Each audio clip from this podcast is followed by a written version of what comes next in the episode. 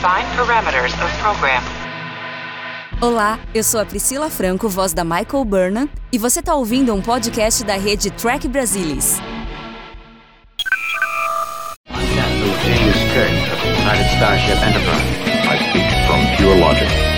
Make it so. You cannot deny me, Cisco.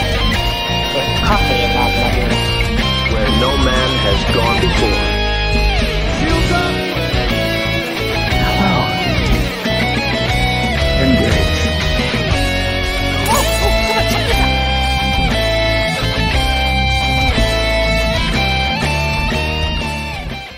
Olá você, seja muito bem-vindo a mais uma edição do Trek Brasileiros ao vivo, a última dessa terceira temporada de Star Trek Lower Decks. Hoje, para debater o season finale de Stars at the Night, esse décimo episódio do, segundo, do terceiro ano de Lower Decks. E para discutir esse último episódio com a gente, eu trouxe, eu tô aqui com duas pessoas que, né, discutiram muitos episódios com a gente durante a temporada. Lúcia Rax, fala Lúcia.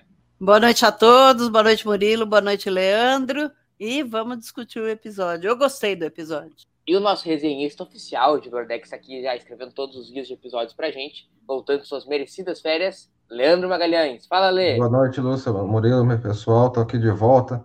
Eu tava em dúvida hoje, entendeu? Para o, o look, para o, pra o TB ao vivo do Lower Decks, eu coloquei a camisa do Chuchu, né?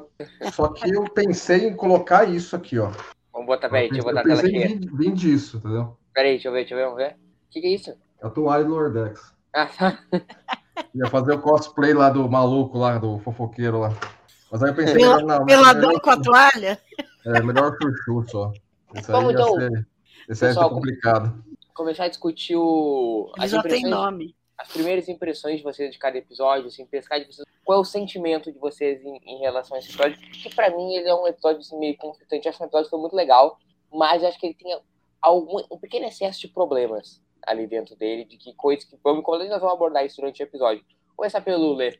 Não, eu acho que assim, eu gostei enquanto episódio. Eu- não, é, não é meu season finale favorito de Lord Decks, mas é um ótimo season finale. É, o que eu tenho com ele, assim, é assim, ele, ele é um episódio que faz, tem uma boa história, ele faz um uso muito rico do, do- da mitologia de Star Trek, da mitologia interna de Lower Decks. Ele tem muito payoff, muita conclusão para várias coisas que o Lower Decks colocou ao longo, do, ao longo de suas temporadas, não só dessa temporada, mas colocou temporadas anteriores. Ou seja, é, Lower Decks entrega as coisas que colocou ao longo do- da série inteira para falar, ó, isso aqui é um mistério, mas a gente não vai ficar também cozinhando galo demais, entendeu? Vai ter uma conclusão para isso, e nós tivemos esse episódio.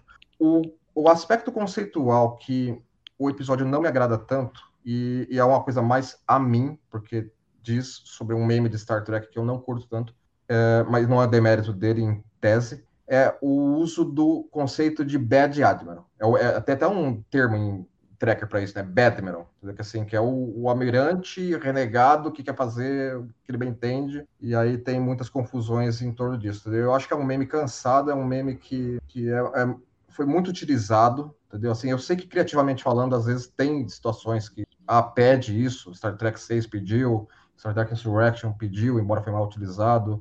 Teve episódio de Parada, Home from Front, Paradise Lost de Space Nine que usou muito bem. Mas eu acho que não. Quando, quanto mais se utiliza, pior fica a utilização. E eu acho que ocorre aqui, entendeu? Então, tirando esse aspecto, que é aquilo do episódio que não me agradou tanto, eu achei que foi um episódio muito bom, sim, uma boa, uma boa conclusão de, de temporada e uma boa conclusão de vários arcos que vinham da série como um todo, se encontraram todos eles aqui. Não, Olê, eu concordo tanto, porque assim, eu acho que isso é uma, uma forma meio tosca, sempre livrar a, a pele da frota. Não, é um almirante aí que tá agindo sozinho, entendeu? Que não tem nenhuma relação com a frota e que sempre acaba salvando a pele da frota, que tem seus problemas. E acho que tem um ponto bem interessante sobre isso no arco da Mariner que a gente vai discutir pra frente. Mas eu concordo, cara, porque assim, ó, tu pega um caso que foram bem usados. Tu citou Star Trek 6 e Homefront Paradise Lost. Homefront Paradise Lost é um episódio sensacional, onde isso é, é bem utilizado. Mas, cara, é o contraste do vinho. Quanto mais velho fica.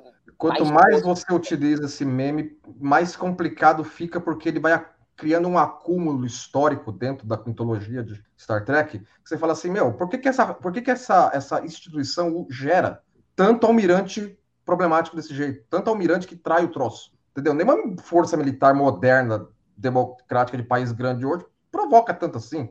Entendeu? Acaba se tendo naves da frota tirando umas contra as outras muito mais do que, sei lá, a Marinha dos Estados Unidos nunca teve uma situação onde uma, um, um, navio atirou contra outro em tempos recentes. O único que eu posso me lembrar agora é na Segunda Guerra Mundial, quando um contra-torpedeiro fazendo escolta do navio onde estava o Roosevelt acabou disparando um torpedo em treinamento, mas era um torpedo real. Disparou contra o navio dele. E aí foi aquele pega entendeu? Contra o USS, o USS Iowa. Chegou a considerar disparar contra, porque eles imaginaram que o contra-torpedeiro podia estar comprometido e alguém estava tentando matar o presidente. Mas fora isso, quando? Nunca, entendeu? Assim, é. Mas na frota não, na frota é direto, entendeu? Nave se pegando, almirante querendo puxar o tapete da, do governo federado. É, e, e, mais, assim, ó, quando isso for, por exemplo, em A Ira de Khan, para citar um exemplo, entendeu?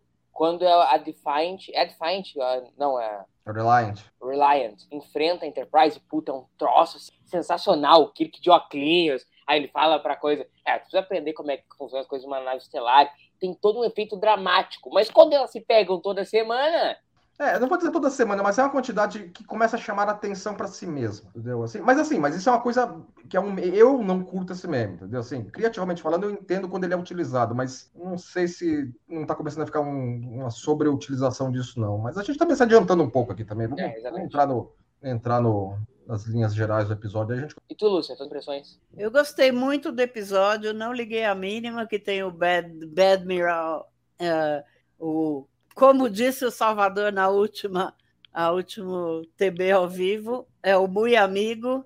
Ele não é o bueno amigo, ele é o muito amigo, né? Todo mundo lembra da do Jô Soares falando muito amigo. E eu, eu gostei, eu achei que tinha todo. Eu, eu previ isso a semana passada. Aliás, eu previ um monte de coisas que aconteceram nesse episódio, que ele ia ser o mal, e eu achei que dessa vez ele é um pouco diferente, porque os outros tinham uma ideia de fazer alguma coisa do bem e acabam fazendo mal. Os outros uh, almirantes ruins, maus. Mas esse não, esse daí era de ruindade mesmo, tá? Então achei que uh, achei que tinha lógica, tá? E achei que o episódio girando em torno disso foi uh, interessante. Eu gostei, gostei muito do episódio. A gente tem no, no, episódio uma história A e uma história B. A história A é do, do Boiler e da, e da Capitã Freeman, lá com a questão da classe Califórnia, da classe Texas. E a história B, que é a história da Mariner lá. Vamos começar então pela história A,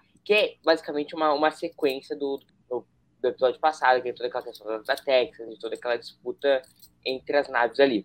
E aí, e como o Lê falou, toda a questão do Badmiral entra nisso aí. Eu quero ver o que, vocês acharam desses aspectos da trama e uma, uma previsão que a Lúcia acertou, que é a não volta do Spring, que eu achei uma coisa tosquérrima, sincero. Eles abrem um arco no episódio e. Ah, tudo bem, não precisamos fechar esse arco, é psicológico. Eu achei um, um furo, assim, bem tosco. Queria ler, te ouvir sobre isso. O que, que você falou assim desse. Não, acho que eles, nesse, aspecto, nesse aspecto em particular dos Brins, acho que ele foi meramente plot device ali, tá? Eu acho que entendeu? Ele serviu a um propósito específico de criar uma situação de um episódio para o outro, para se ter uma, um conjunto maior de elementos que o, o, o Bui Amigo teria criado. Não criado, Bui mas amigo. se utilizado pra, pra, para a sua agenda de intenções, tá? Eu acho que, assim, eu não descartaria totalmente que isso pode vir a, a ressoar na quarta temporada, entendeu? Porque fica, fica meio pendente, de fato, entendeu? Os Brins ali, entendeu? Assim, e, e, fica muito, muito pendente também que, assim, que lá no, no sistema onde eles foram encontrados, que um planetinha tá tudo bem e o outro planetinha, de repente, está totalmente abandonado e os Brins estão lá, é, tem, tem, tem, tem, espaço ali para alguma coisa, entendeu? Assim, porque, assim, é tanta coisa acontecendo no episódio que você acaba passando batido por aquilo, aquilo lá fica para trás e meio que ninguém lembra, mas está ali, entendeu? E, e Lower Decks não é não é é conhecida por não deixar a ponta solta totalmente à toa, entendeu? Eles podem utilizar muita coisa. Eles utilizaram muita coisa aqui nesse episódio que você nem imagina que os caras iriam utilizar de novo, entendeu? E nem tanto fizeram. Então, nesse aspecto, eu acho que, que acho que a gente pode vir ainda ouvir falar dessa situação em particular aqui, sim. No conceitualmente, eu acho que assim, é, o episódio faz muito uso do conceito em si, da, onde a série está é, é, tá entendeu? É uma nave de uma classe de naves que é uma nave de serviços de suporte da frota. Um, e, e, esses, e esse serviço pode vir a ser substituída por uma nova nave, uma nova classe de naves também para esse, para esse propósito, mas com uma conceituação totalmente diferente, entendeu? O negócio seria drone. É, eu, não, eu não sei assim, é, é, um, é uma ideia que fala com os dias de hoje, porque, ah, porque a questão de drone atualmente, tal, que é muito utilizado em guerra moderna, é, questão de inteligência artificial estar em comando completo da nave, também se fala muito isso. De, ou seja, a, coisa conversa com temas atuais, é que nem Nemesis, né, tema atual. É, assim, então, é, é interessante desse, esses aspectos do episódio falam é, como um, temas globais, que nem Star Trek é mestre em fazer isso. É, então, esse aspecto é legal. É, assim, tem um aspecto assim que o projeto pessoal do, do, do Bueno Amigo lá fala assim: ah, é, é um projeto que eu criei desde muito tempo atrás, eu quero fazer, eu quero implantar e nada vai ficar no meu caminho. É, assim, tem ideias ali que poderiam ser utilizadas na classe Califórnia, coisas assim do projeto da, da Texas, poderiam ser daquela Califórnia, poderiam ser úteis numa nave não drone, entendeu? O fato de ter replicadores e teleportes mais poderosos, entendeu? Para jogar as coisas lá atrás e tal. Mas a ideia em si do Bueno não, não, funcionaria, entendeu? Assim, se eu fosse um almirante da frota, eu falo assim, não, a tecnologia que você está usando na nave é ótima, mas conceitualmente não encaixa, é um pino redondo no buraco quadrado você para esse serviço que a classe Califórnia faz, você tem que ter pessoal junto. Você não dá para automatizar tudo. Porque não é uma uma questão de jogar coisas no planeta, como, como a, a Lido estava fazendo. Você tem que ter todo o jogo de cintura de uma tripulação junto. Entendeu? O episódio quer passar isso. Eu acho que o episódio passa de maneira eficiente, tanto na parte da, da, da competição, como na parte que a tripulação da, da Cerritos acabou descobrindo o que, que é. O, o Rutherford juntou os, juntou os pauzinhos ali para perceber a conspiração, tudo. Então acho que fez um uso bom do conceito geral da série. Que é muito que se falava lá na primeira temporada, ah, mas será que esse negócio dá certo, fazer uma série dessa? A série funciona, funciona perfeitamente nos seus termos. Faz uso excelente disso, faz uso global de conceitos de jornada, faz uso global de aspectos pequenos de jornada como um todo e faz uso global da mitologia que ela criou. Então, nesse aspecto, o episódio tem, é muito eficiente, tem muito, tem sucesso demais do que ele se propõe. E, Lúcia, uma outra coisa que, que não te incomoda, tipo, um aspecto que eu percebi nesse episódio, que eu acho que ele é um problema, um problema que ele tem, que ele importa muitas coisas de outro episódio, acho que ele acaba ficando muito pouco original.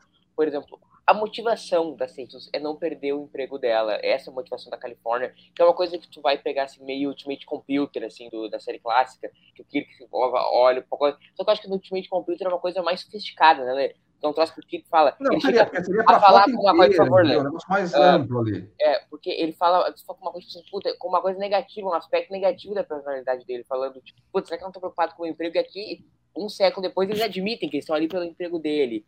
Uh, você não acha que isso não foi você te incomodou no episódio? Lúcio? Não, não me incomodou, não mesmo. Eu acho que é uma, uma, como o Leandro falou, isso conversa muito com o tempo atual, né? Que tá um monte de gente morrendo de medo que os computadores tirem o emprego da pessoa. Eu acho que é, é tudo a ver com o, o tempo atual. E não me incomodou, eu acho que uh, me incomodou uh, a coisa ser transformada, do, a descoberta de que foi ele que fez o, o implante do Rutherford, que foi bem, uh, a, bem apanhado ali, bem, bem uh, falado.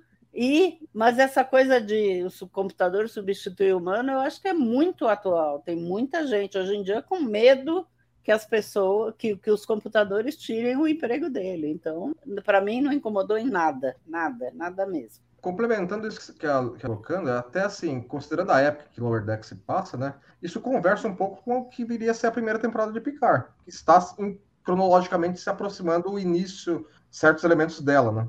Entendeu? A questão lá que vai ter a treta em Marte, então lá do, que eles utilizam utilizam aquela, aqueles androides meio toscos de criar, construídos de maneira muito rápida, muito improvisada para construir a frota que evacuaria Romulus. Uhum. Daí teria tido a confusão que deu a treta lá nos estaleiros de Marte, aquela coisa toda, entendeu? Então eu acho que assim, é, elementos daquilo, a equipe do Mike McMahon pegou para ressoar aqui, entendeu? Então eu acho que, ou seja, as séries estão se falando tematicamente entendeu? Mesmo com temporadas diferentes, distantes já uma da outra, enquanto elemento de produção.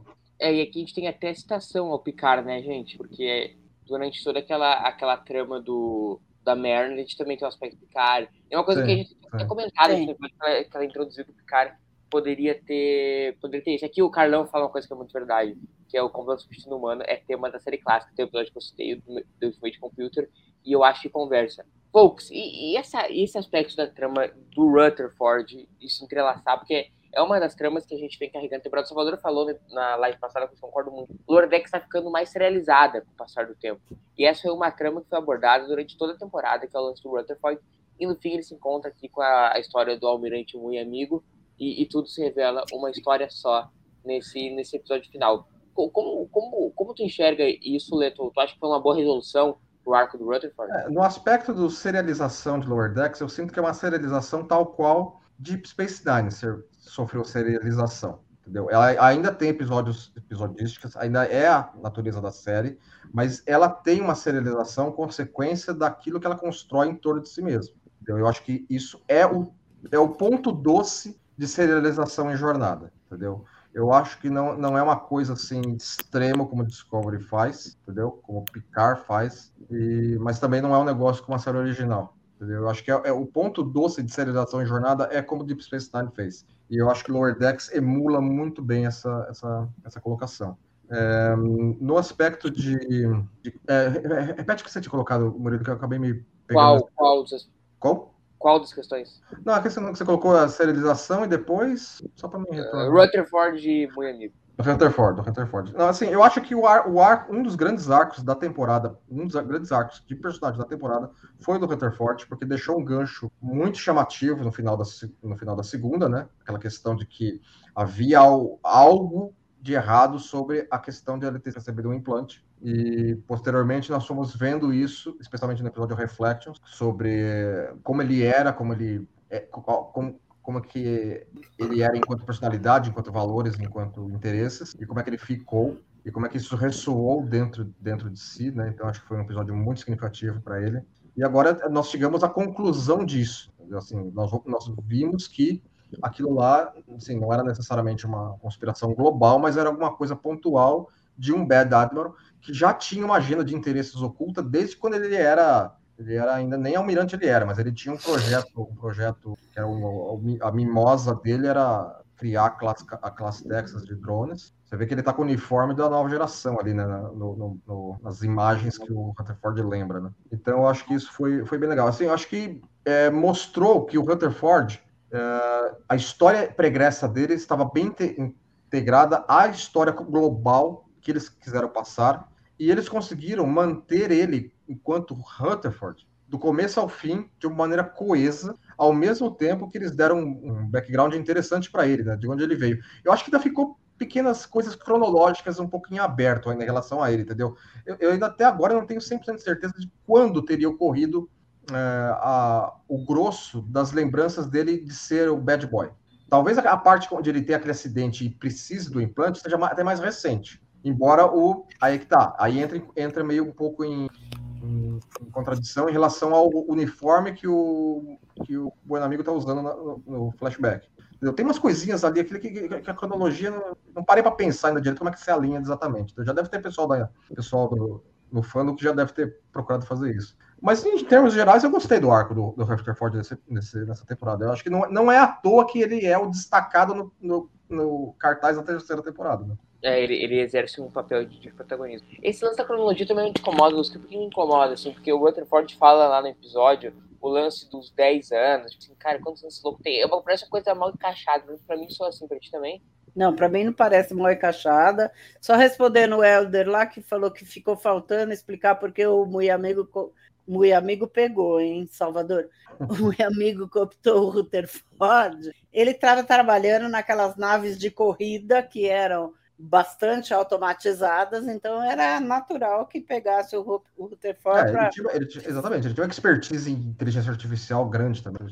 Então ele, ele pegou o Rutherford para isso. E, e uh, eu não pensei também nesse negócio de cronologia, eu nem reparei. O, o, vocês repararam o uniforme que o, que o Mui Amigo estava usando? É semelhante às primeiras temporadas de nova geração da nova geração. Puta, aí e, é ele era, e ele era o quê? Tenente os, comandante. Os fins era o quê? Tenente comandante. Tenente comandante. Faz memória, tá? mas é bem por aí.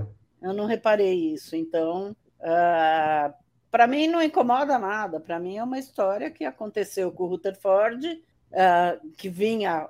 Eu concordo que foi serializado desde o último episódio da temporada passada, e uh, eu acho que funcionou bem acharam o responsável e ele resolveu ficar com o implante, acho que nem tirar mais o implante, mas o, o, o amigo falou que. Não, o que eu gosto dele, esse é um negócio interessante que você citou, Lúcia. O que eu gosto dele é que o Rutherford, entendeu? Numa situação de Star Trek, de um episódio normal de uma outra série, ficaria com aquele. Ah, o cara traumatizado, que tal, não quer Ele, não, não, o implante, ah, beleza, não, deixa eu ficar com ele, não tem problema. Ele não. ficou na boa, ainda não, fica não, de boa. fazendo raio-x de todo mundo, descobre que Exatamente, isso eu achei legal. um dos, um dos aliens tem uma, a cara de Lordex. uma, uma, uma espinha bífida, duas espinhas, na verdade. É, então. É, então. E, e eu, eu não, a mim não me incomoda. Eu não reparei muito com detalhes na cronologia da coisa, mas eu acho que terminaram muito bem a, a, a cronologia, toda, toda essa história do Rutherford. Aliás, terminaram muito a história de todo mundo. A história da Mariner, que voltou. Eu também previ que ela ia voltar nesse episódio, que ela ia voltar. E, e a história da Tende, que virou cientista mesmo, foi examinar as bactérias do solo para ver se tinha algum problema antes de implantar a, a tal da coisa que eles estavam implantando lá, e a, a história do, do Boimler, que virou Bold Boimler mesmo, e chega na ponte e uh, peita todo mundo e fala: deixa o Shax fazer o que ele quer fazer. É, eu, achei... eu, eu acho que a gente pode aproveitar esse, esse site da Lúcia para discutir, pra, pelo menos para mim, eu, Murilo Van Grol, é a grande função das temporadas do Lordex e a grande contribuição dela. E por isso que, apesar de o que eu vou dizer é uma contradição, mas eu acho que ela é a temporada com os episódios mais fracos de Lordex, mas é a minha temporada favorita. Isso soa contraditório? Soa. Mas ela entrega uma coisa que para mim foi muito legal, que é a, a evolução incrível. O, o, os quatro personagens evoluíram mais na temporada que nas outras duas juntos. Eu acho incrível. E aí a gente pode abordar o que cada esse episódio trouxe, agregou em cada um. Começar pela Tende, como a, como a Lúcia falou que quando estão naquela corrida, que pra mim também sou uma coisa meio babaca, aquele, vamos ver quem termina a missão mais rápido, tipo assim, desse time, e a mãe de manhã nós estamos fazendo. O Lê, que é mais ligado às coisas militares, eu não sei se vai concordar comigo, concordar. Eu não vejo a Marinha Americana colocando duas, dois navios para disputar. Eu acho uma coisa meio tosca. Não, assim, não seria daquele improviso, entendeu? Seria uma bateria de testes que levaria meses para serem feitas, entendeu? É, assim, é, o, existem classes de, de, navios problemáticas da Marinha assim, a, o, o, tipo de, de, de, navio que atualmente é conhecido como Litoral Combat Ship é um, é um conceito de, na, de navio atual que foi pensado 15 anos atrás como um negócio pós-Guerra Fria, mas não está dando realmente muito samba então, a Marinha dos Estados Unidos está pensando em decomissionar as primeiras unidades só com 10 anos, 15 de uso só. É um negócio muito, é, assim, dá, pode ficar falando uma hora aqui sobre esse tema, então não é tanto caso. Mas, assim, mas é, é, é algo que conversa um tantinho, tematicamente falando, se nós formos nos pegarmos na questão da o que, que a frota quer para suas naves de suporte. Ela quer colocar um patamar acima com drones super avançados, ou ela quer manter um negócio mais Fiat Uno com escada no teto? que nem a classe Califórnia é, entendeu?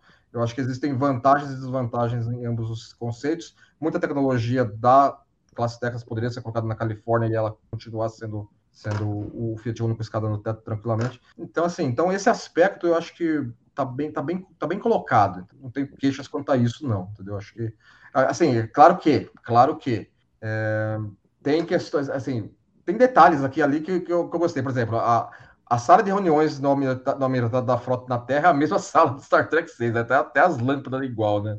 Entendeu? Acho que aquela, lâmpada, aquela lâmpada foi desenhada pela Porsche. É, então, é assim, eles utilizaram eu, a mesma Não precisa a mesma minhas, lâmpada até hoje. Trivia, né?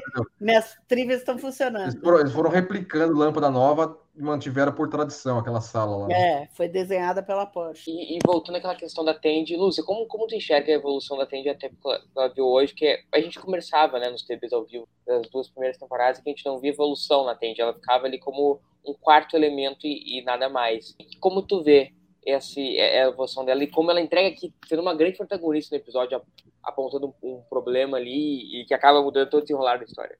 Eu acho que ela, que ela mudou muito. Ela, bom, primeiro ela foi treinar para ser cientista, que eu achei legal que a, a doutora Tana reconheceu que ela tinha essa possibilidade, uh, foi treinar para ser cientista. Eu sou cientista, então eu, eu gosto muito dessa parte da Tende. Eu sou microbiologista, então gostei muito que ela descobriu um microorganismo na areia do planeta Então, é, e eu acho que ela teve uma evolução, acho que todos os quatro tiveram uma evolução uh, sensacional. Eu não acho a, a, temporada mais fraca, eu acho que é uma temporada mais contida em si mesma, tá? Então, cada vez mais as referências são as próprias. Uh, os próprios episódios de Lower Decks, é claro que tem uma ou outra referência de outras uh, de outros seriados, mas cada vez mais uh, eles estão fazendo uma história deles mesmos, de Lower Decks. E só lembrando que, primeiro, isso aqui não é a Marinha Americana, é Star Trek. Segundo, é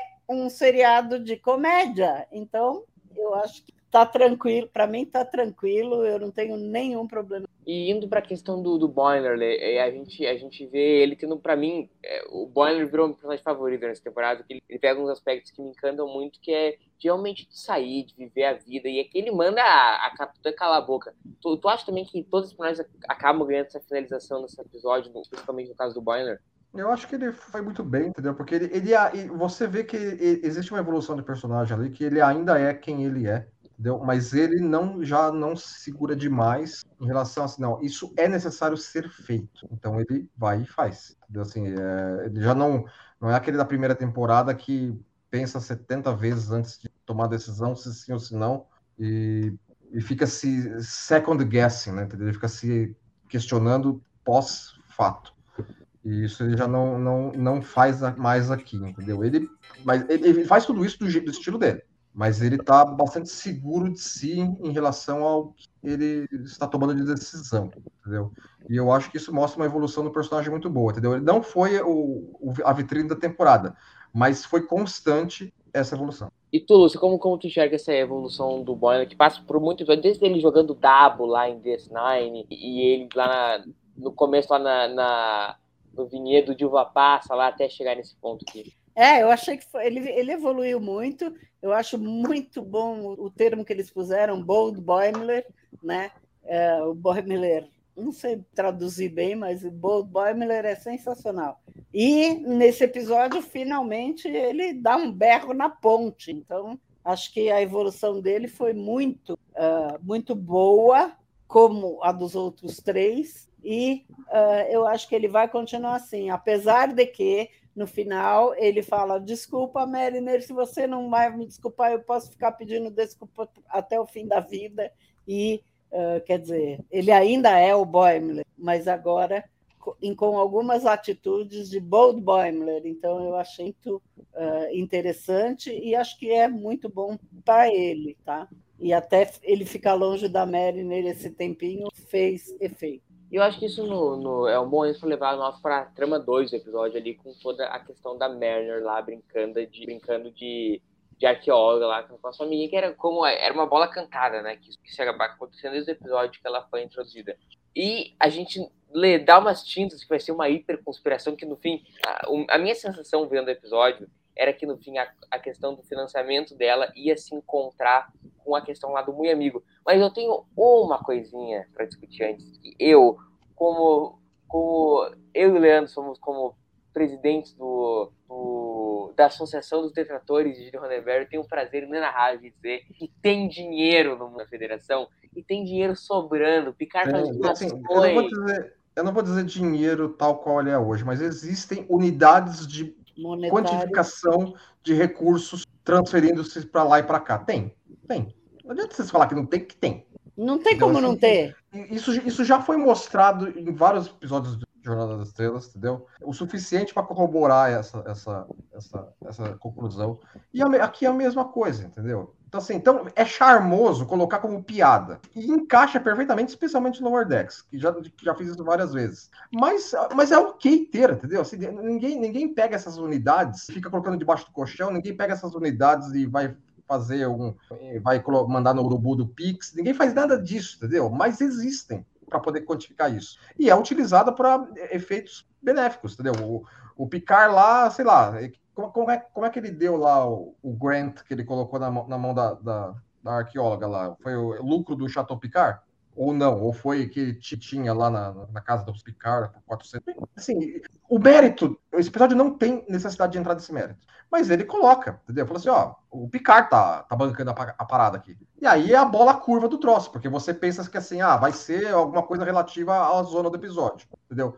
E aí, aí não é nada nefasto. A Marina, a Marina fica, é, é, puxa vida, né? Mas é, ela é, tá vendo? Assim, foi, e eu acho que isso também foi um pouco para para amolecer um pouco o personagem da Petra, porque quando, no episódio que ela é introduzido, parece que ela é, entendeu? Assim, bem Tomb Raider, entendeu? Assim, bem pilantrona. E não é tanto o caso, entendeu? Aqui fica claramente exposto, eles colocam muita exposição para deixar claro que o que ela faz ali é recuperar artefatos roubados, é, é, assim, embora tenha um estilo Indiana Jones, é arqueologia válida, entendeu? Porque senão o Picard não ia bancar o troço também. Eles têm uma preocupação em, em, em deixar não ambíguo demais o que ela faz, entendeu? Mas ao mesmo tempo, dando a ela assim, ah, eu faço as coisas do meu jeito. E eu tenho recursos financeiros para isso. E tu, Lúcia, como, como, como tu vê, porque eu acho que também no fim das contas eles entregam tudo que a Mariner foi desenvolvendo durante a temporada, né? A gente, a gente vê o lance do, por exemplo, da, da Mariner querendo voltar para a Frota Estelar e se sentindo Frota Estelar, que é, um, é o caminho inverso que o, o Bonner acaba fazendo é o caminho que a Mariner acaba fazendo, sentir mais parte da frota e mais responsável, né? Ou talvez a Mariner seja mais próxima do que o Bonner e a Bonner do que a Mariner. Eu acho que é uma função legal. Você acha que a Mariner também entrega isso nesse episódio? Acho que entrega, sim. Desde o episódio passado, né? Quando no fim do episódio a gente vê que não foi nada ela que ficou falando mal da nada, nada foi ela que ficou falando mal da tripulação e, e uh, ela não tinha culpa de nada. E eu acho que era bola cantada que ela ia se juntar com essa, com essa arqueóloga e uh, eu acho que as cenas foram muito bonitas, a cena igualzinha do Indiana Jones, com o Ferengue, ela roubando aquele, aquele, aquela estátua dos Ferengue, igualzinho ao Indiana Jones, né? eu achei sensacional. O desenho de Lower Decks é muito, muito bem feito. A batalha da, dos, das naves também foi sensacional. O desenho é muito bem feito. E depois ela resolvendo descobrir, ela achou que ia ser uma coisa bem ruim para ela poder ter a desculpa perfeita para voltar para a frota estelar e não era nada nada do mal, era o Picard tentando recuperar artefatos que foram roubados para devolver para os museus. Então, é, eu acho que ela evoluiu muito e daí a hora que ela vê que está todo mundo em perigo, ela resolve salvar e arruma a, aquela volta de toda a frota da, da, das naves Califórnia para defender uh, todo mundo da inteligência artificial. Então, eu achei assim que fecha bem e a volta dela para Cerritos foi muito emocionante. É, é, assim, é, e, é excelente. E, e, você vê que ela, ela no final, ela, não, ela genuinamente não trepudia em cima de nenhum deles. Não, pois é. Então. Ela, tá, ela tá genuinamente querendo estar ali com aqueles que ela considera. É, o Boehm, o pediu desculpa, ela falou, não, é, tudo bem, tá tudo já, né? bem. né? Não, deixa eu... É, deixa eu... Ele pediu desculpa, ainda falou que ia ficar pedindo desculpa pro resto da vida se ela não aceitasse as desculpas né? E ela tem todas as razões do mundo para tripudiar, entendeu? eu é, acho que, é, ali, assim, nós temos a, a, dose a dose saudável de humano evoluído do século 24 inserida no personagem. É verdade. Não é um negócio que deixa caricato, mas é um negócio que deixa. É verdade. Atende também pede desculpa, fala que não devia ter falado, não devia, devia ter acreditado nela, né? Então, e o Rutherford o melhor, né? Que resolveu ficar com o, com o implante, descobrindo coisas novas. Cada, cada vez ele vai descobrir mais coisas novas no implante. E eu achei muito, muito bom essa cena. Vou dar uma puxada de sardinha pro meu lado, porque na live passada a gente o fato. Eu, a, a, minha tese é que as pessoas estavam certas de duvidar da Mary, entendeu? O histórico dela era horroroso, o histórico e a reputação da pessoa precede sempre. Então as pessoas estavam certas de duvidar da Mary. E aí a gente teve uma discussão, talvez isso fosse preconceito e tal. Mas eu acho que a Mariner deu super razão à minha tese. Ah, hoje. não, mas ali, ali, ela, ali, ela mesma falou isso. É, né? ela, ela, ela, falou, ela falou para a mãe dela: Pois é, eu vivi a vida inteira assim, é. peitando é, todo mundo, é assim, então você tinha assim, toda a razão. Não estava nesse, nesse episódio, claro, mas assim, o jeito que eu olhava o episódio anterior a respeito disso é que assim. Pelo estilo de Lord X, estava claro que era uma inversão de, de expectativa. Não, eu estou falando dentro do universo, Lê. Os dentro do universo? Dos personagens duvidarem dela. É que aí que tá. O jeito que ela, que ela, que ela, que ela, ela não é incisiva no sentido de assim, não, tem alguma coisa errada aqui. Por que vocês estão me acusando desse jeito? Deixa eu tentar entender. Ela simplesmente vai com o fluxo em relação ao que está acontecendo. Entendeu? Então, então ela não questiona, fala assim, não, eu não falei nada disso, vocês estão me acusando disso, e então deixa eu ver o que foi que aconteceu. Mas, no entanto, ela não faz, ela simplesmente é levada. Talvez porque ela ficou muito espantada, muito chocada, muito, meu, vou parar na base 80, ferrou, entendeu? Mas, mas eu acho que a, a, o texto ali, mesmo dentro do universo, poderia estar diferente, tal modo a combinar mais com o que você quer. É, eu, eu acho que eu acho que é um pouco isso, eu, acho que ela faz porque dentro do universo tem um aspecto geral, não em relação da Mariner com as pessoas, mas das pessoas com a Mariner. É de se esperar que ela faça uma merda, porque a mina passa duas temporadas fazendo merda, quem é que fez a merda agora é aquela história do lobo, sabe? Ao inverso, a criança que tá gritando lobo. Não, sim, não, é, é, a ótica, a ótica aí eu concordo? Assim, não, é assim, que nem se fala, a, a, mulher de César não basta ser honesta, ela tem que parecer honesta. É, e eu, eu, acho que, que é exatamente. Eu acho que o episódio trata um pouco sobre esse tema também, que, cara, o histórico sempre vai acabar apontando para ti, independente se depois não é tu que erra, cara. Se tu tem um histórico errado, tu vai ser suspeito. Uhum. Eu, eu acho que é verdade. Não é como as coisas. Eu, eu até citei durante um. A gente tá discutindo alguma coisa do TB que eu não vou lembrar agora o assunto, acho que tinha a ver com as eleições, estava falando, cara, as coisas são o que elas são, não que a gente gostaria que elas fossem. É. A gente queria viver numa sociedade onde a gente é só julgado pelo. Cara, mas no momento que tu faz um monte de merda, quando acontece a 19 merda, vai ser tu que fez, se tu fez as outras 18, entendeu? Então, é, você vai ter que gerenciar a ótica da coisa a partir de um certo ponto, dependendo do teu histórico. É, exatamente isso. Eu acho que é, um, é, um, é uma mensagem que o episódio traz e é legal. E eu gostei enquanto filmando esse episódio. E, pessoal, caminhando então pro, pro final do episódio, de forma geral, a gente tem lá todas as naves califórnias se juntando para brigar contra a. A Minet teve ao vivo. Aledo. Além do Dallas e Corpus Christi. É, é, as únicas três unidades construídas até então. É. Tá? O, o, Mui Amigo fala essa exposição aí no diálogo. Pegou o Mui Amigo, né? O Mui Amigo, Mui amigo mais pegou falar mesmo. mais nada, é a melhor coisa. Agora É, só fala Eu não Mui consigo mais amigo. falar bom amigo. Mui amigo. Eu também não. É muito amigo sempre. Vocês não acharam também? Eu sei que eu tô batendo muito nessa tecla, mas vocês não acharam também muito reciclado esse final de um monte de naves se juntam pra brigar e aí a máquina se vira contra o criador e o mata? Eu acho que ela peca um pouco nisso. Leo, o que, que tu acha? Não, eu acho que assim, é que nem eu te falei, entendeu? Assim, tem, tem elementos aí que são um pouco manjados em consequência de vir do meme do entendeu? Porque aí tem que ter o momento em que a, a merda bate no ventilador? Porque o cara não vai se dar bem. Aquela parte lá que o Rutherford tá, já tá com a Freeman lá desmascarando tudo, você vê que o negócio tá bem. Uma coisa que me incomoda terrivelmente assim, o cara assim, ele é ele é na, nessa potência, entendeu? Porque o- alguns têm racionalizações, porque assim, por que, que eu tô fazendo isso? O cara não, o cara toma a decisão de destruir uma nave da frota em 10 segundos, tranquilamente, entendeu? Até então não precisava. De repente, não, eu vou destruir vocês e, e fica tudo bem. Então, assim, do nada, entendeu? Ok, para encorbertar o troço, mas, mano, me incomoda a questão do Badman. Não que comprometa o episódio, pra mim, entendeu? Não, mas é aquela essa, essa coisa global que eu tenho com esse meme. É, então, assim, então, aí daí tem a grande batalha, entendeu? Assim, eu achei legal, por exemplo, ver uma, uma, uma, uma estação espacial da classe Space Dock envolvida num combate. entendeu? A gente nu- nunca tinha tido isso em jornada, né? Entendeu? Por exemplo, a gente imaginava, por exemplo, no ataque Brin à Terra no final da Guerra Dominion, talvez eles tivessem atacado a dock espacial da Terra, né? Mas nós não vimos isso. Aqui não, aqui as três naves começam a atacar a dock espacial, aquela, aquela cidadezinha no topo da doca também, né, que eles começam a detonar lá também. Então, então, enquanto elementos de ação, eu acho que o episódio foi bem rico. Entendeu? Chega uma nave da classe Sovereign para ajudar, só que as, três as três se juntam em cima dela, então se despistar. Eu acho que ah, enquanto co- coordenação de ação, entendeu? Nesse aspecto, o episódio foi, foi bem, bastante rico em elementos bem legais. Eu, eu acho que foi, eu acho que foi uma crítica ao final, ao episódio final da primeira temporada de Picard, em que apareceram todas aquelas naves copia, Ah, tá, copia, é. copia É, não, e cola, copia e cola, racionalização perfeita para isso, claro. copia e cola, copia e cola.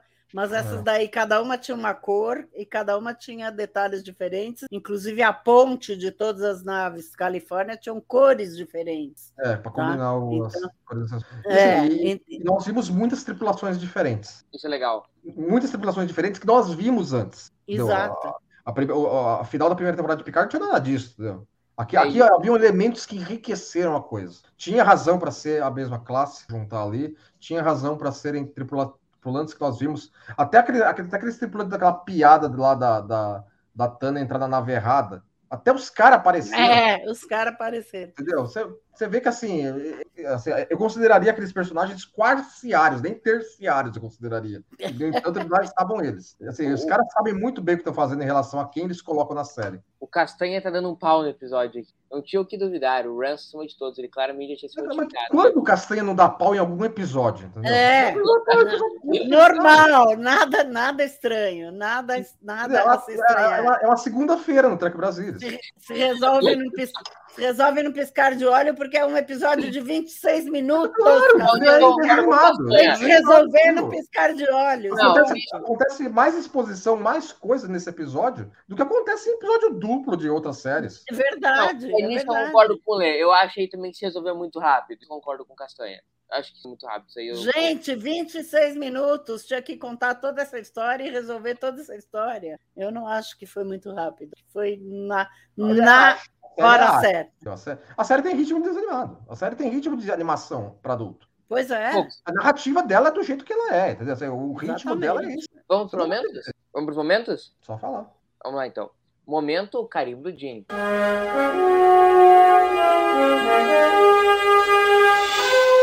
Eu, acho que eu vou acabar dizendo todo mundo no final ali, Califórnia, esse filme, não. Mas também, o momento carimbo do Gene pra mim é um momento, entendeu? Você tá, tá chamando quem pra. pra- Ah, sim!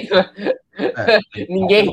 Quem O quiser. Leandro, porque ele chamou todas as vezes o Leandro primeiro, então fala aí, Leandro. Ah, é, assim, eu, acho que são os, os, os, elementos, os momentos desse episódio vão ser elementos, são, vão ser momentos conceituais. Eu não estou aqui pegando em nenhum assim, ah, não, esse aqui é um perfeito. Eu acho que tem que você falou, entendeu? Assim, o momento que, que a, o, o espírito de corpo da frota estelar, representado pelos tripulantes dessa classe, se junta para resolver o, o mal maior ali. Eu acho que conversa muito com o espírito da série como E tu, Lúcia? O meu foi, foi bem no comecinho da, do episódio, quando a, a Freeman está defendendo contra o Muy Amigo e fala que a Frota Estelar foi fundada como uma maneira para a humanidade avançar para as... Então ela defende que os, os tripulantes humanos são necessários. Para mim, acho que foi um bem carimbo do Jim. Sério do Spock.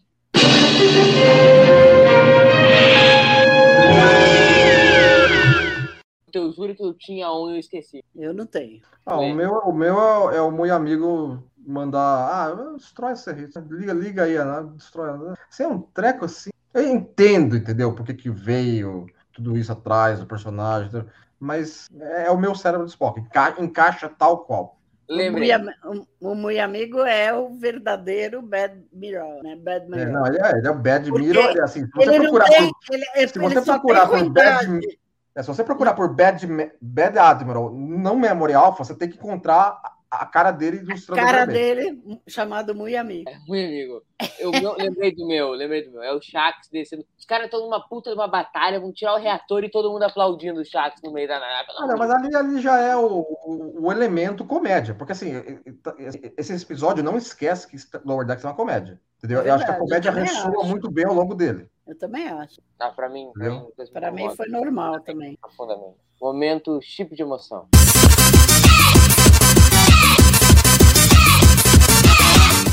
Lúcia, O meu foi quando a Mariner chega e fala: não faça isso, que ela, a firma queria abandonar a nave. Ela fala: não faça isso, mas ela falou: não, sai daí, não é suficiente. Ela falou: por isso que eu trouxe toda a frota. E daí aparece todo mundo, os 24, as 24 naves da classe Califórnia para defender, para defender contra a Ale.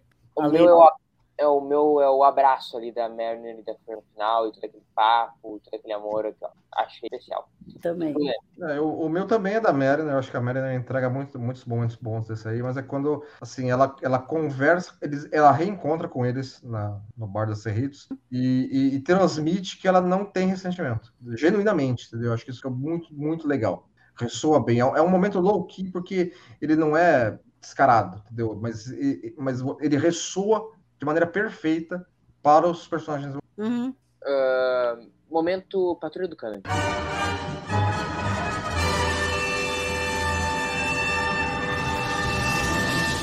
Não consigo parar de dar risada. A vinheta, já, a vinheta já é. Com a vinheta já é Não tem maravilhoso. nada, eu acho que não tem nada, É, né? Que, ah, que ele A questão da cronologia do uniforme. Do... Tá, pode é, encaixa. Não, porque, cara, não precisa necessariamente. não, de fato, de fato. A gente tá conversando isso no começo, do no começo do, do programa. aqui. É, porque assim, não precisa ser necessariamente uma, uma questão que viola o caminho, mas uma questão que o patrulheiro feito, Leandro, vamos lá, tipo, ah, é, é problema. crítica, entendeu? Sim, É, que é. Não, não, não, não compromete o episódio, mas você fala assim. Exato, e é um problema que eu tenho. E toda essa questão do Rutherford também tem um problema sério de cano e linha do tempo, de cronologia, incomoda profundamente. Eu não resolvi essa questão ainda no meu Fanon. Quando eu resolver, Eu- eu... Eu achei que o, o cânone do Lower Decks, citando todos os episódios, aparecendo todas as naves que tinham sido citadas, inclusive as tripulações que tinham, sido, que tinham aparecido em, o- nessa temporada e em outras, tá? Eu achei que foi muito bem usada. A minha patrulha do cânone é positiva. Cânone de Lower Decks foi perfeitamente ele É, vamos, vamos, vamos, citar aqui em homenagem a In Memoriam, a Solvang, daquela capitã lá meio, meio burrinha, né? Que foi destruída no final da primeira temporada, né? Hã? Hã? Vocês não lembram da Solvang? Não é possível. Não é, não é- não é- a nave não é tão patética assim, mano.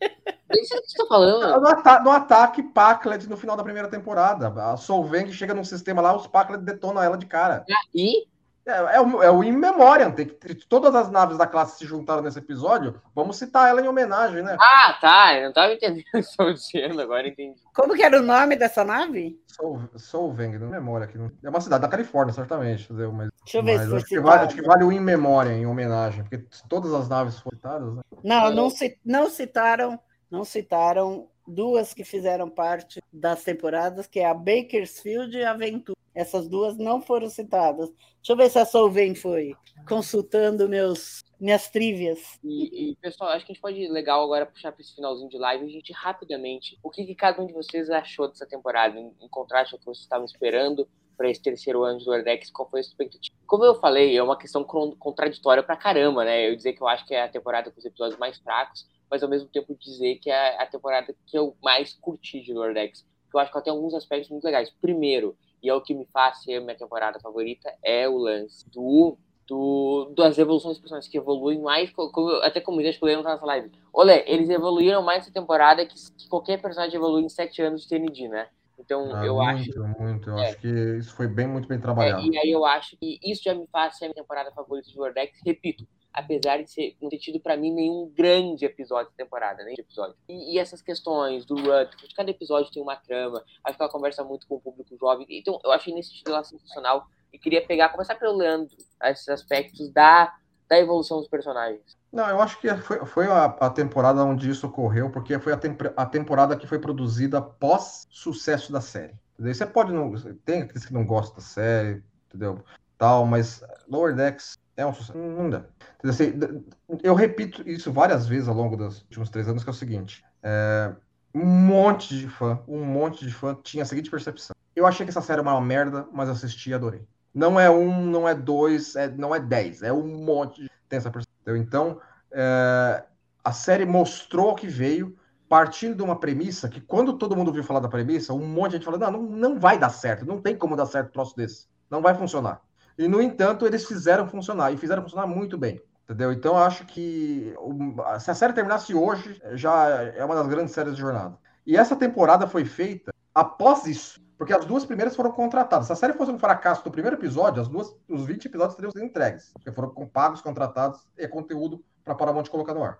Essa temporada não. Essa temporada foi entregue por causa do sucesso do anterior. Então, em cima da, daquilo, eles trabalharam essa. Então, essa reflete muito isso. Essa reflete totalmente. E uma das maneiras que reflete é os personagens vão acima e além daquilo que você esperaria de personagens de uma série animada de comédia para adulto. Existe uma evolução clara, existe um, um- um passar do tempo claro, porque essa série pede isso. Normalmente, séries de animações para adultos de comédia não deixam muito claro isso. Uma ou outra é exceção a isso, como Futurama, mas essa série pede. Então, eu acho que nesse aspecto que você está colocando, Lower Decks teve grande sucesso e a terceira temporada é um exemplo muito claro disso.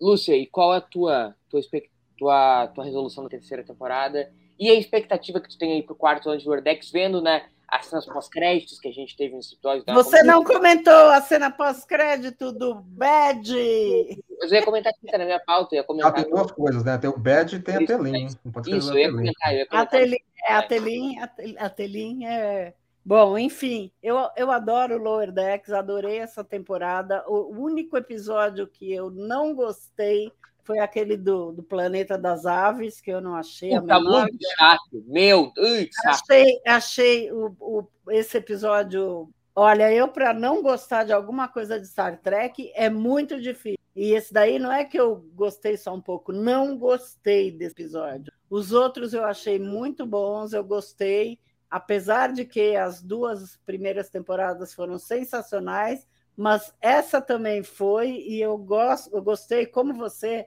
ah, Murilo, da evolução dos personagens. Os quatro personagens evoluíram muito.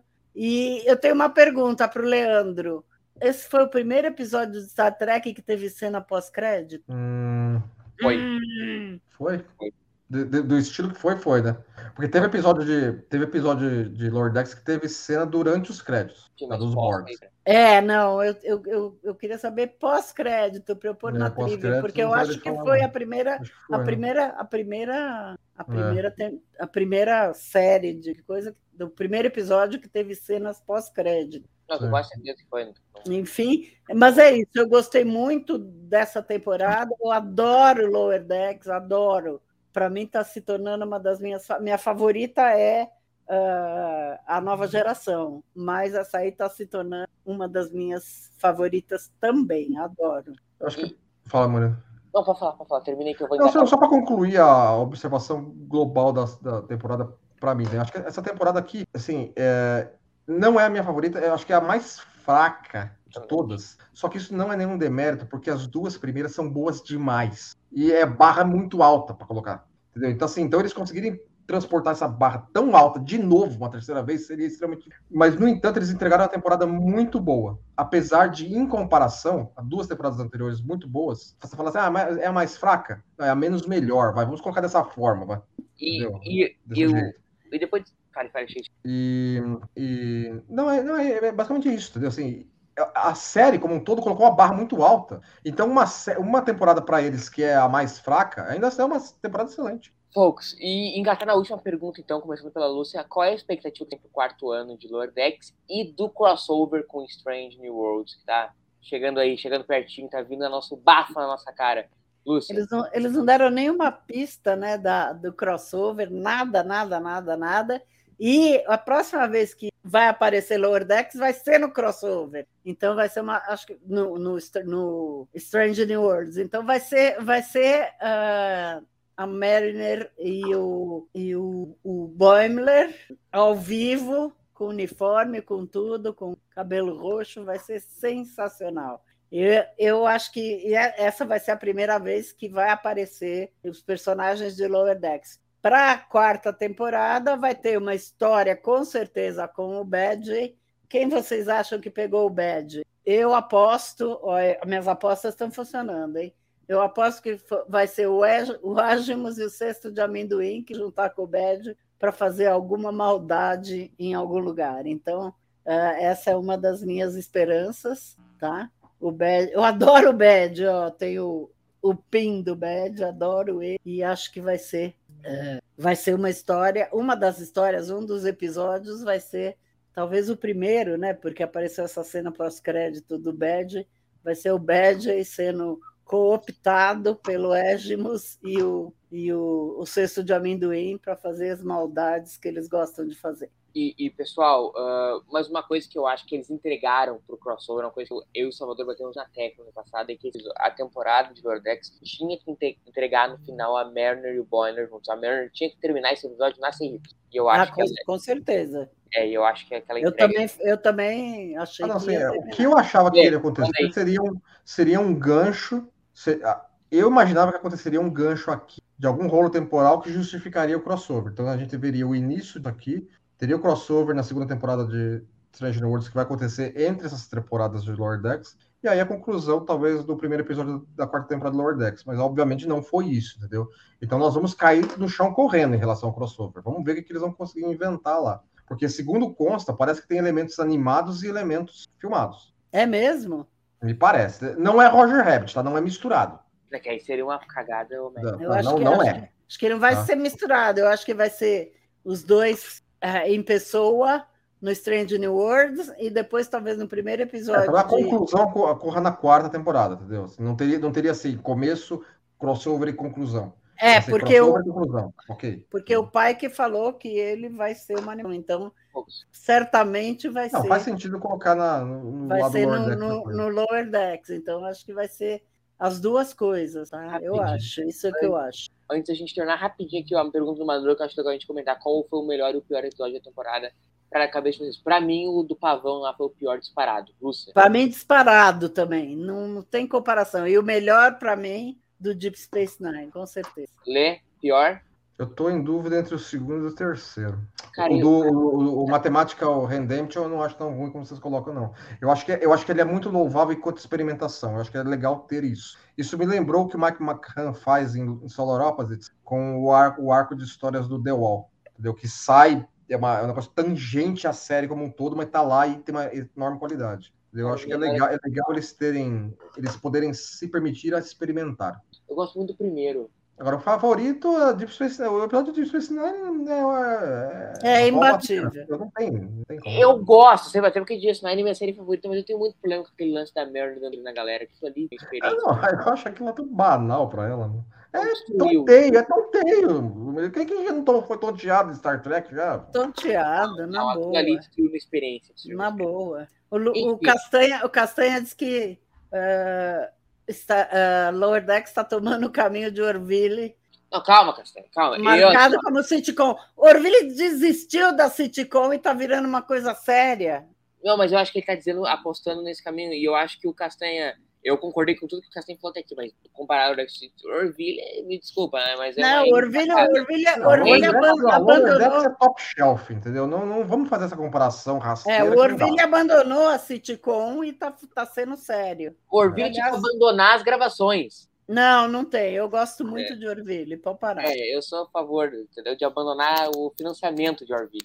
Sei Mas que- já acabou, não tem mais financiamento, já foi Ah, que bom, que bom. extinta. O dinheiro Pelo menos o até agora, não sei se dinheiro vai ser melhor gasto outros lugares. talvez a Disney recupere. Não, se, socorro, eu, Que agora está passando na Disney, né, Orville? é, eu, eu vou desassinar o Star Plus e Disney Plus em protesto se eles suscitarem essa M quadrada.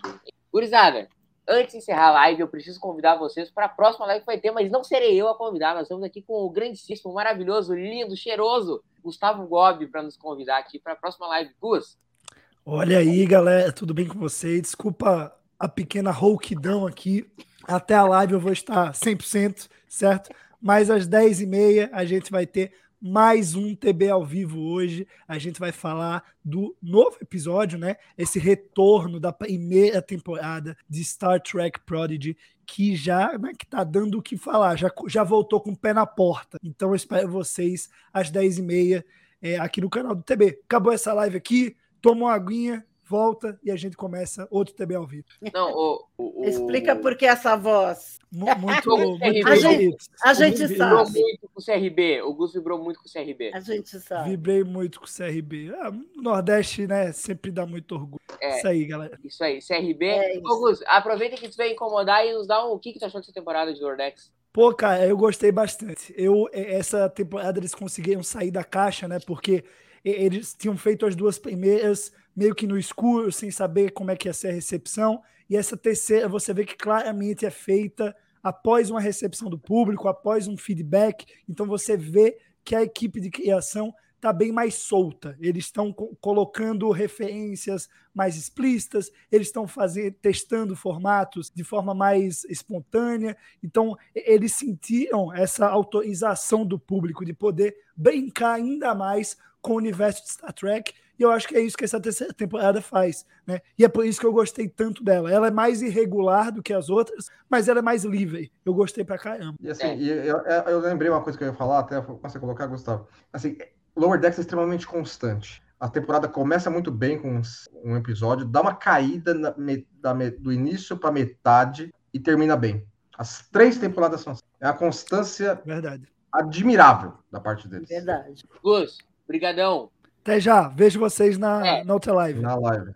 A gente vai, a gente vai nas, nas, ah, nos comentários. É, então, gurizada, terminou aqui, nós vamos dar um. Eles, a live de Prod vai começar uh, 10 h então tu pode ir tomar uma aguinha, jantar, comer, fazer o que você quiser, que 10 e meia a gente começa a live de Prod.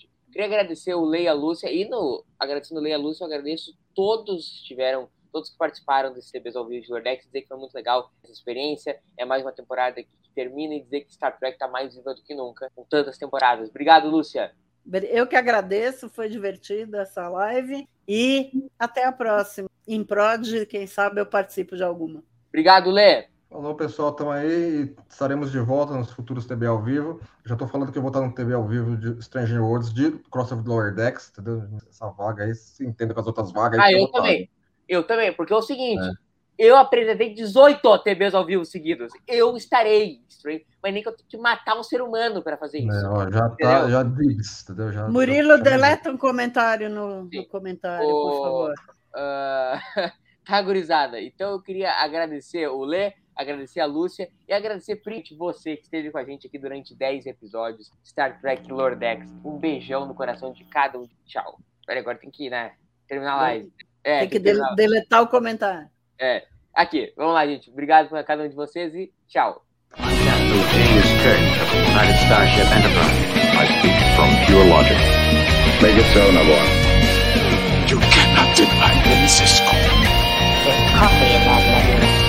where no man has gone before.